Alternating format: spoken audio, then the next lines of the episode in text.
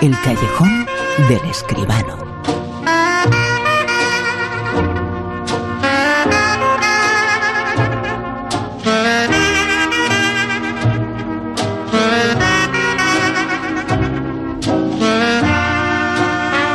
Ya sabéis que aquí toda la información de cine, la actualidad nos atrae como siempre en el callejón.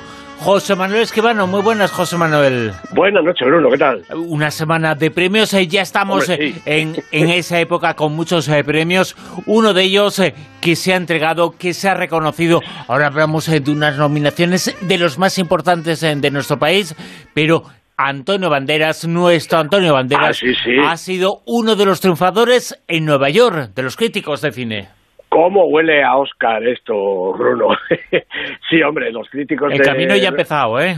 Eh, ya ha empezado, sí. Los críticos de Nueva York son una asociación realmente importante. Ahora llegarán los Globos de Oro, que son los críticos de Hollywood, precisamente, ¿no? Pero entre unos y otros, ahí está eh, Antonio Banderas con este premio de la crítica, premio importantísimo, porque realmente, como te digo, huele a Oscar. Lo- mu- muchos de los premios se dice que son como antesala, ¿no? Antesala de los Oscar, antesala en España de los Goya. Bueno, pues eh, este premio es un poco antesala. Yo creo que Antonio Banderas está perfectamente colocado. Él y su película, ¿eh? Dolor y Gloria, va a estar, desde luego, estoy seguro, entre la terna de las finalistas en varias de las categorías de los Goya, de los Oscar, perdón, de los Goya también, Sí, sí, de también. los Oscar. Y, y, y, hombre, a ver si tenemos suerte. Eh, Está, eh, para Almodóvar está en contra que ya lo han premiado, ¿verdad? Pero para Antonio Banderas sería ya la requete absoluta consagración. Lo ha ganado todo este año y posiblemente, bueno, ahora los críticos, después los Globos de Oro, después los Oscar. Vamos a ver lo que se trae este hombre para España en esta, en esta temporada de premios. Y además, en la actualidad vamos a hablar hoy de películas de los dos directores más grandes de nuestro país.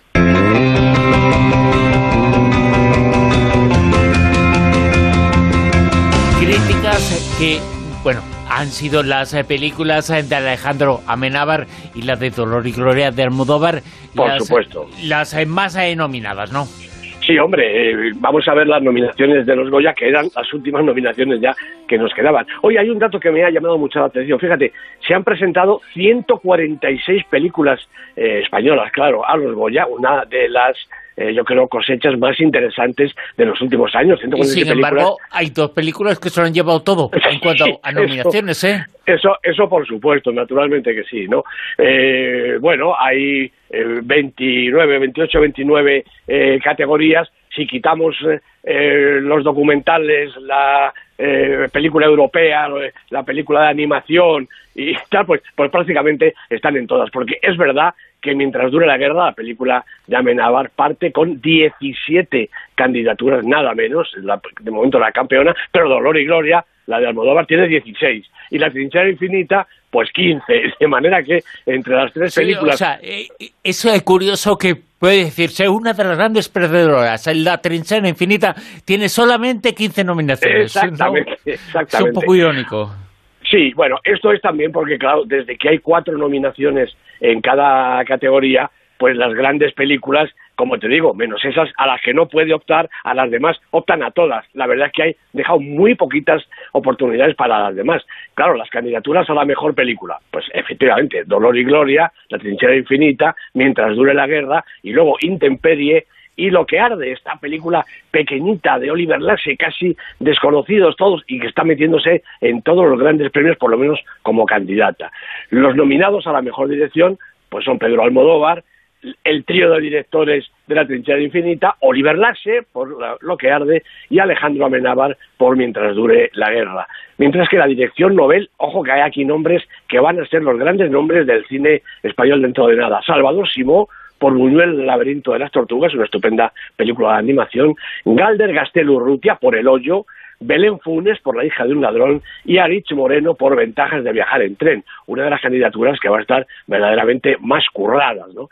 Las candidatas al mejor guion original pues son Dolor y Gloria, El Hoyo, La Trinchera Infinita y Mientras dure la guerra. Pocas sorpresas, ¿no? Y en el guion adaptado, pues eh, Buñuel, el laberinto de las tortugas, Intemperie, Ventajas de viajar en tren y Madre, la película de Rodrigo Sorogoyen, que no entiendo yo muy bien porque está en la categoría de guion adaptado. Creí que esto era un guion original, como no sea que procede del corto, pero me, me parece, en fin, ellos sabrán, ¿no? Los actores, pues los mejores, los, los actores protagonistas nominados son, nuevamente, Antonio Banderas, Antonio de la Torre, Carra Elejalde y Luis Tosar, por quien ayer Romata, es decir, las tres favoritas, y Tosar, que se ha colado aquí porque es un grandísimo actor, claro. Y ellas, pues son Son nuevos en esto de los Goya, ¿eh? Efectivamente. La verdad es que todos son ultra nominados y muchos de ellos ya con colección de Goyas en su armario. Pero bueno, se ve que es que es lo que hay. Ese es uno de los males endémicos del cine español, Bruno. Lo hemos comentado tantas veces, ¿no? Las pelis muchas veces son estupendas, pero siempre las hacen los mismos. Y el gremio de la interpretación está que trina por esa cuestión, con toda la razón, claro. Las actrices nominadas, Penélope Cruz, Greta Fernández por La hija de un ladrón, Belén Cuesta por La trinchera infinita y Marta Nieto por Madre y en los actores de, y actrices de reparto, pues hay nombres como Asier Chandía, Leonardo Esbaraglia, los dos por Dolor y Gloria, Luis Callejo por Intemperie, Eduard Fernández, estupendo en su personaje de Miranda Estrella mientras dure la guerra, Mona Martínez, Natalia de Molina, Julieta Serrano y Natalie Poza. Realmente, eh, pues también son nombres que tienen, mm, iba a decir, todos ellos la posibilidad. No, posibilidad tienen, solo se la llevará uno, pero la verdad es que están representados lo mejorcito del cine español.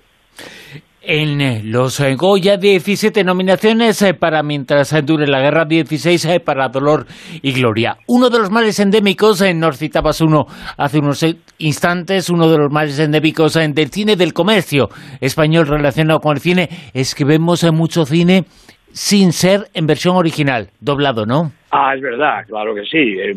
tantísimos años ¿no? de, de doblaje salvando, como decimos siempre, la categoría indiscutible, además por oficio y por experiencia, de los grandes actores y actrices de doblaje españoles, pues hemos perdido la ocasión durante muchísimos años de oír a los actores y actrices internacionales con su voz original poco a poco yo creo que el cine de versión original va abriendo huequecito, no digo en las grandes capitales donde ya lleva sentado, sino también en las otras capitales de provincia donde poco a poco se van abriendo sesiones de cine en versión original. Yo creo que es imprescindible cada uno que vaya a lo que quiera, por supuesto, pero es imprescindible escuchar las interpretaciones de los grandes de la pantalla con su propia voz. Si no, nos perdemos la mitad de esa interpretación. Y esto lo decía porque precisamente vamos a escuchar la voz, eh, va a ser en el tráiler, en la película, en el comentario y en la crítica de esta semana.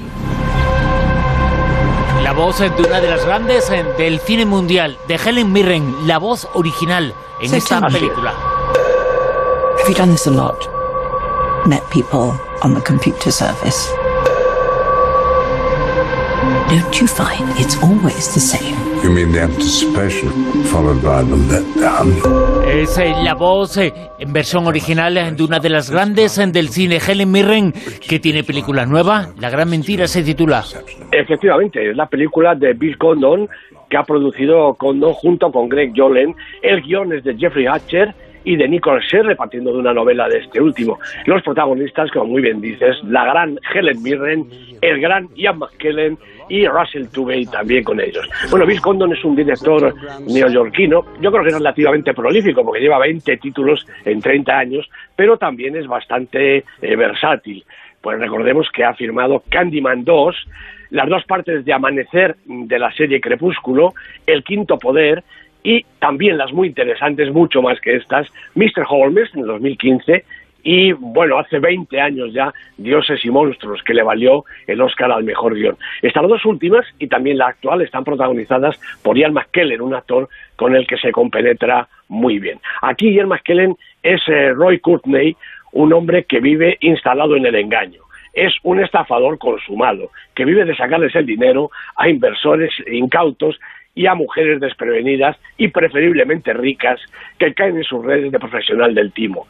A estas llega sobre todo por medio de los portales de contactos de Internet. Y así, justo, conoce a Betty McLeish, una viuda reciente, un tanto desorientada y bastante millonaria la mujer.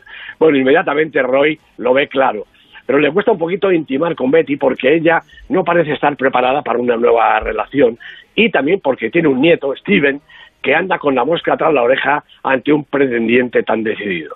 Sin embargo, el hombre despliega todo su arsenal de seducción, que incluye finalmente el anzuelo de la supuesta rentabilidad de su capital, el de ella. Para ello cuenta con su compinche habitual, un falso asesor de inversiones que le ofrece una operación que parece ser ventajosísima, mm, sobre todo para Roy, claro, que está dispuesto a desplomar a Betty pasando por encima de las maniobras del nieto, de cualquier sorpresa desagradable que le pueda sobrevenir e incluso manchándose las manos de sangre si hiciera falta. Esta es su gran y posiblemente última oportunidad y no puede desaprovecharla. Bueno, el relato está casi monopolizado por estos dos potentes personajes, el hábil depredador y la inocente presa. Esto es magnífico, porque están interpretados por estos dos genios de la escena y de la pantalla, Ian McKellen y Helen Mirren. McKellen, 80 años, es un auténtico monstruo. Además de Holmes, ha sido también Gandalf, el Rey Lear y Magneto eh, de, los eh, X-Men, entre otros muchos. Aquí es un hombre corriente, pero transmite tanta fuerza y tanta pasión que un primer plano suyo es capaz de incendiar la pantalla y Helen Mirren, 74 años, es una auténtica reina. Y no porque las haya hecho casi todas, es que es una actriz descomunal, dúctil, sugerente, dueña de todos los recursos. Bueno, estos dos eh, coinciden por primera vez en la pantalla y además, curiosamente, son de escuelas y técnicas completamente diferentes, pero se han entendido, se han complementado y se han enredado como si llevaran toda la vida haciendo cine juntos.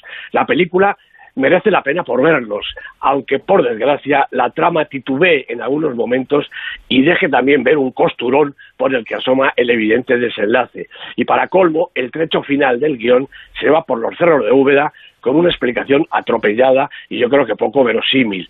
no he leído la novela de, de Nicolás Sirle, de la que procede la película, aunque no dudo de que ese final sea fiel al texto. Pero precisamente es el tratamiento cinematográfico el que renquea, por su tono tan diferente al resto, su aceleración y su casi inverosímil planteamiento.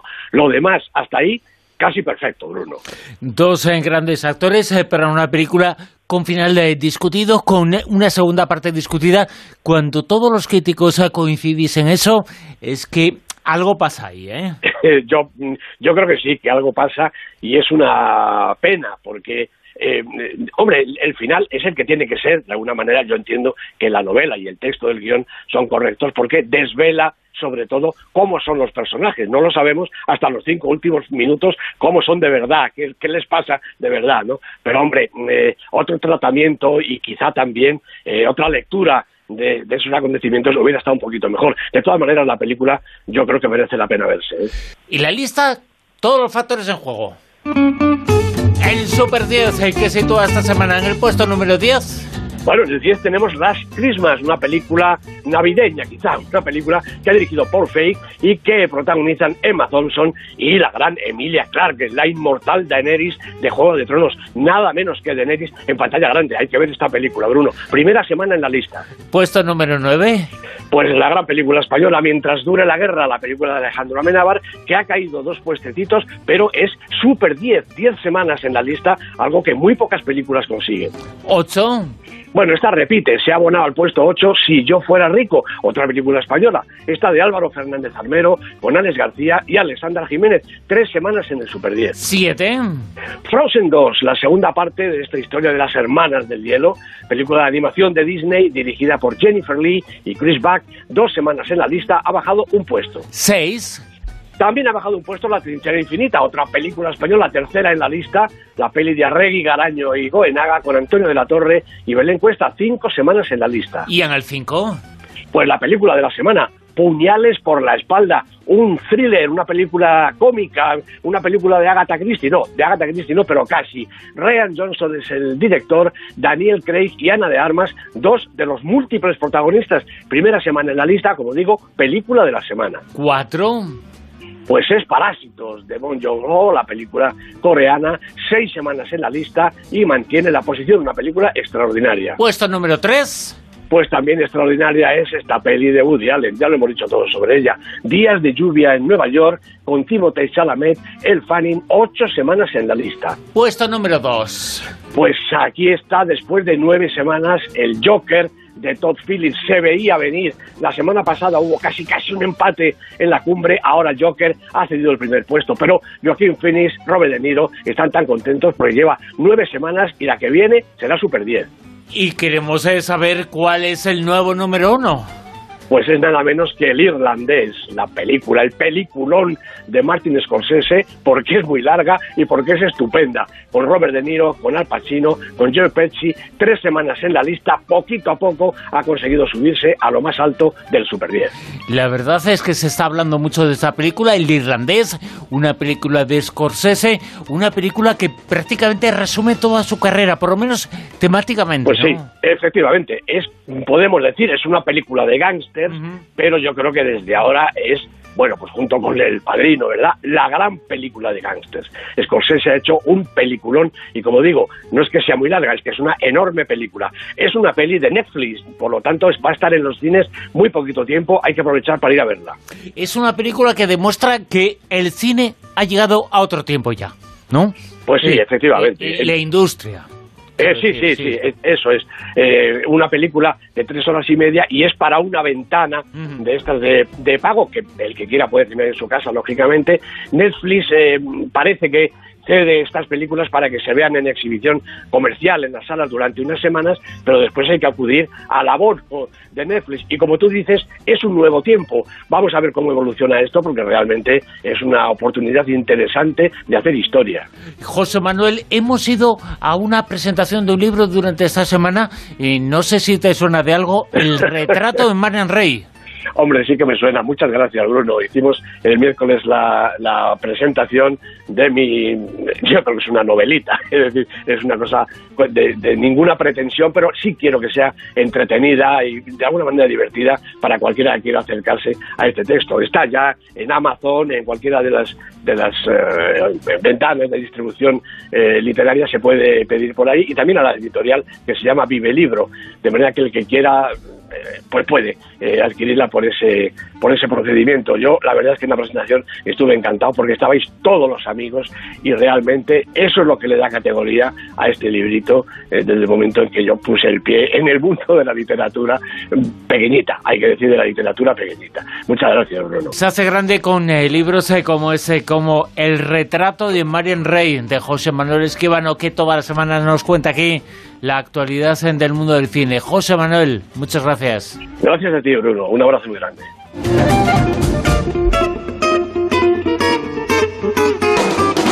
En Onda Cero, La Rosa de los Vientos.